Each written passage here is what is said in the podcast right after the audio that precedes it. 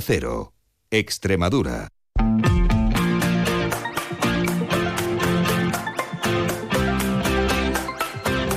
La brújula de Extremadura. David Cerrato. Onda Cero.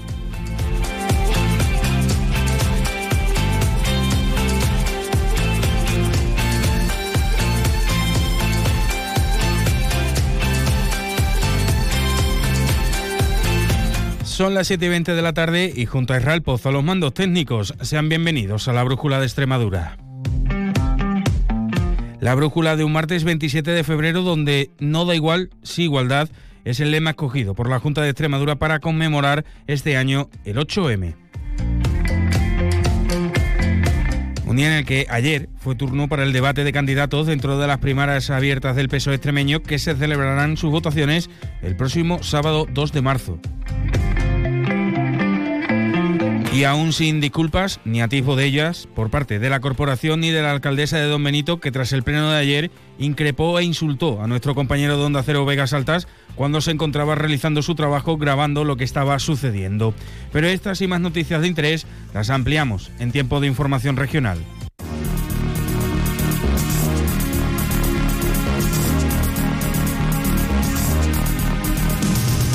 Y lo primero que hacemos es echarle un vistazo a esos cielos que nos están acompañando y lo harán a lo largo de la jornada de mañana con la Agencia Estatal de Meteorología. Buenas tardes.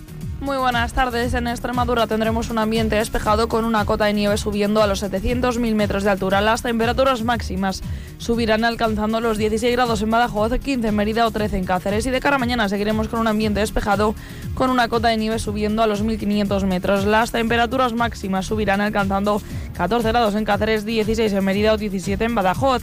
El viento será del norte, es una información de la Agencia Estatal de Meteorología.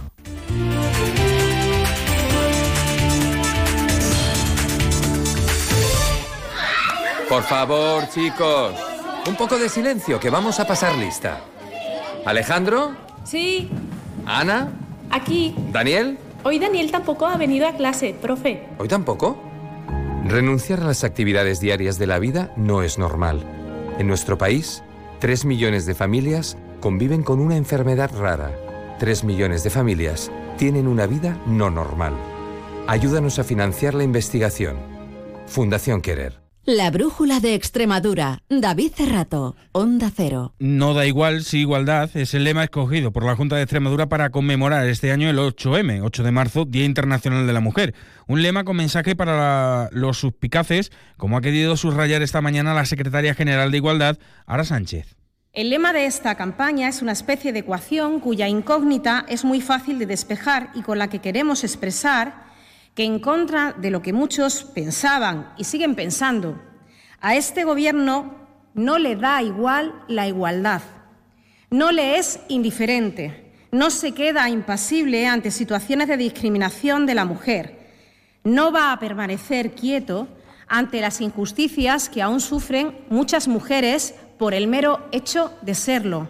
Por cierto, a partir de las siete y media ampliaremos esta información con nuestra compañera Inma Pineda. Y en otro orden de cosas, hoy el Consejo de Gobierno de la Junta de Extremadura daba el visto bueno a la autorización para la contratación artística del Festival WOMAD, que se celebrará, que celebrará su edición número 31 en Cáceres del 9 al 11 de mayo, con un presupuesto de 480.000 euros.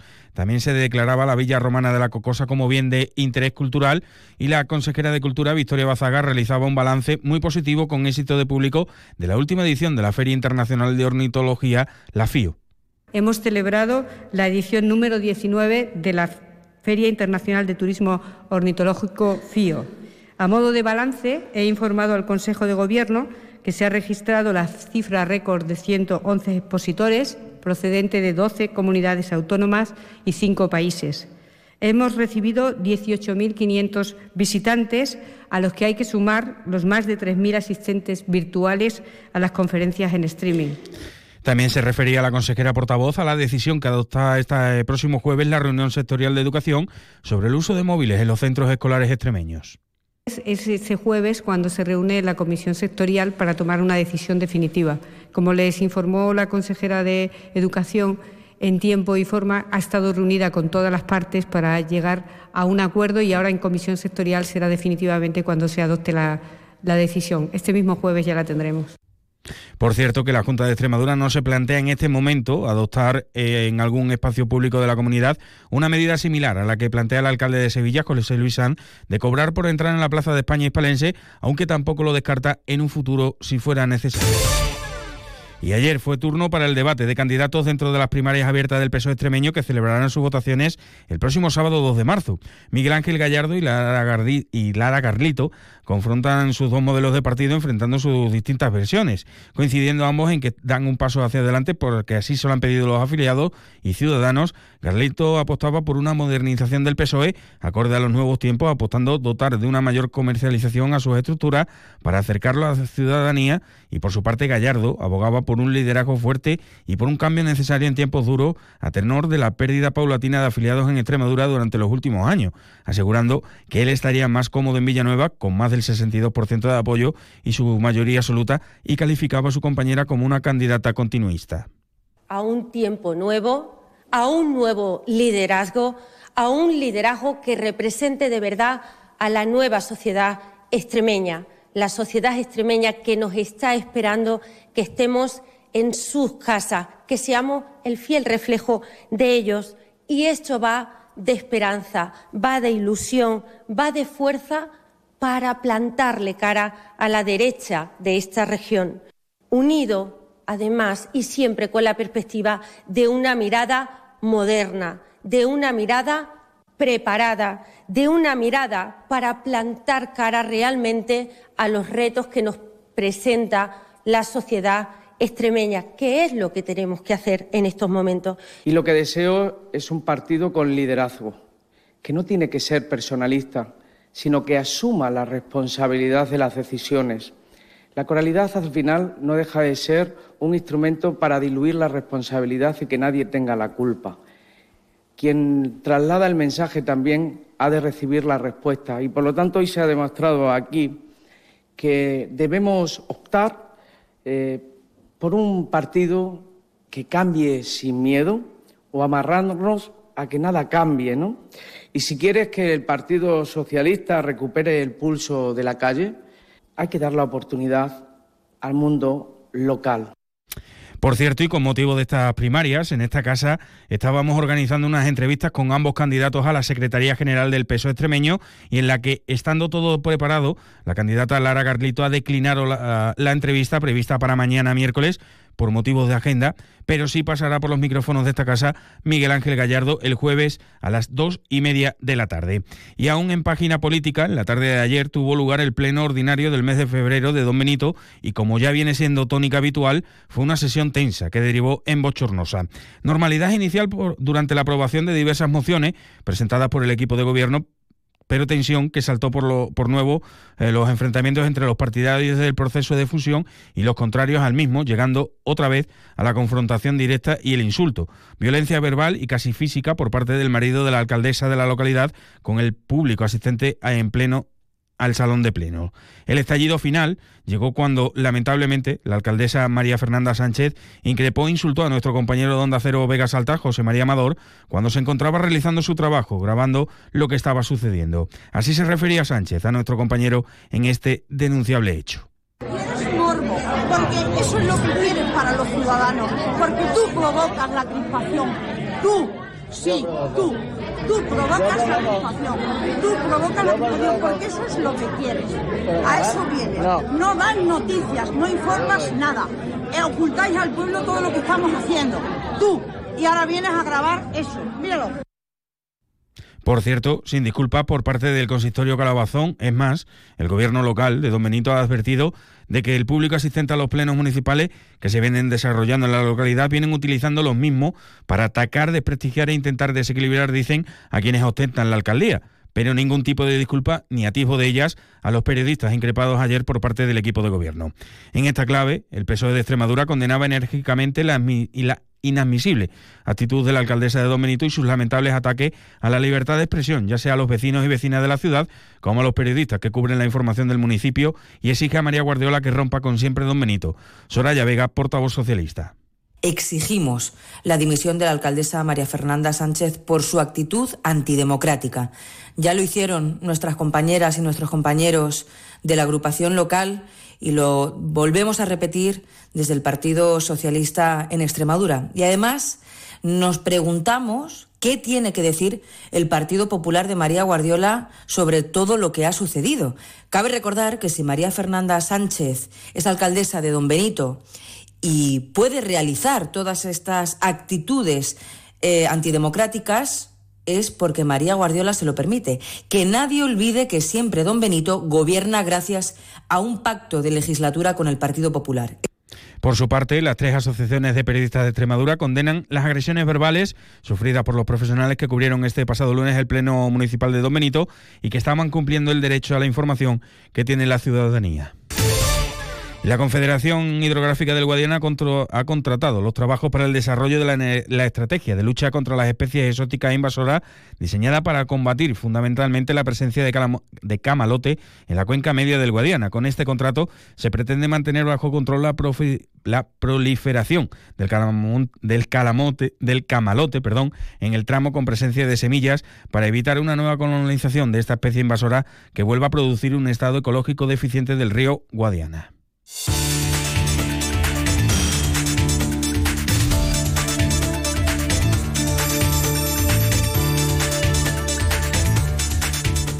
Y la Guardia Civil ha detenido el pasado domingo día 25 a dos hombres que circulaban por carretera a la altura de Vivares por su supuesta implicación con diferentes hechos delictivos de robos.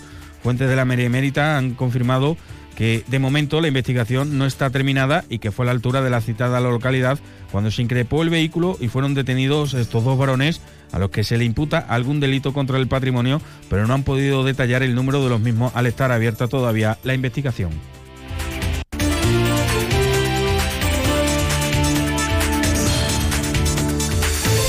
Y hasta aquí el tiempo de noticias a esta hora del día en nuestra región, pero nosotros continuamos y lo hacemos, como hemos dicho antes, ampliando la información sobre los actos del 8M, del 8 de marzo, del Día de la Mujer con nuestra compañera Inma Pineda.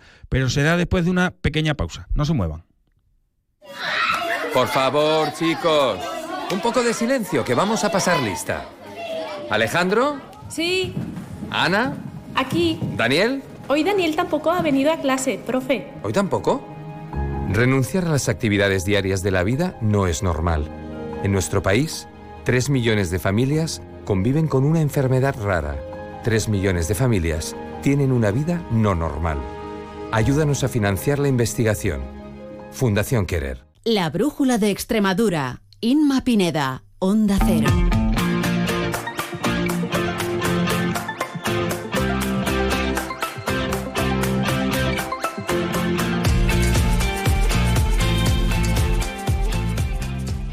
Ya estamos de vuelta, seguimos en la Brújula de Extremadura y nos vamos a interesar a continuación por los actos para conmemorar el 8 de marzo. La Junta de, Extremadura ya ha presentado en el día de hoy las acciones por el Día Internacional de las Mujeres que se van a desarrollar bajo el lema No da igual, sí igualdad y con la que se pretende proclamar un sí rotundo e incondicional a la igualdad. Así lo ha expresado la Secretaria General de Igualdad, Ara Sánchez.